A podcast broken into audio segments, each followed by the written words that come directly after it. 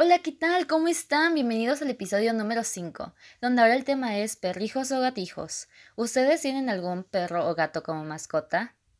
Los vocablos perrijo y gatijo fueron ingresados en México en 2011.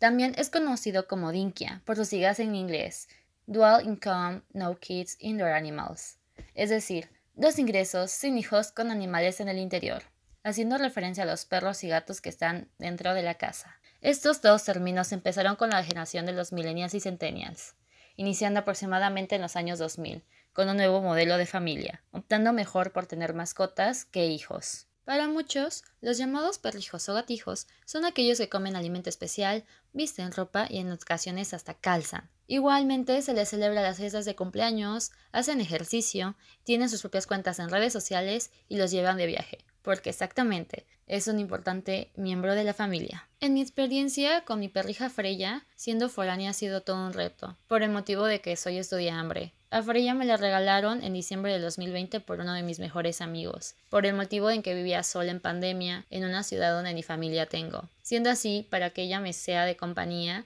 y ya no esté yo sola en un departamento.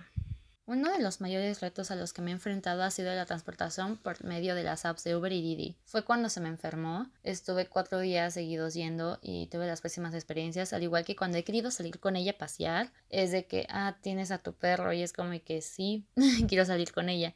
Y esto también incluye los pocos lugares que hay de pet friendly para salir a pasear. O sea, es algo complicado encontrar como lugares y pues yo digo que una solución es que las apps de transportación, en este caso Uber y Didi, se centren en que pongan una huella o abajo que sean de que se aceptan mascotas, porque pues sí he tenido varias y malas experiencias por esto. La situación a la que me tuve que enfrentar fueron con las aerolíneas y sus protocolos salir con una mascota. Deberían ser más conscientes de que están tratando con una vida y no solamente es un equipaje más. Y también por parte del personal algunas mascotas sufren los malos tratos. Es el colmo que para igual las tarifas para viajar con tu mascota sean demasiado altos. Mínimo deberían de brindar un servicio de calidad por lo que cobran. A lo que esto me recuerda que en México hay tres bancos donde te brindan seguridad para perros y gatos, los cuales son BBVA, Madfre y HDI. Amo a Freya y estoy agradecida con tenerla en mi vida. Sí, trato de darle lo mejor, pero sin caer en la humanización porque sé que es un animal y no un ser humano. La cuido y la consiento sin caer en los extremos. Más adelante me gustaría entrenarla para que siga siendo mi compañera de viajes y de vida. Gracias por escucharnos. Les mandamos besos y abrazos de parte de Freya y su servidora Mitzi. Hasta el próximo episodio.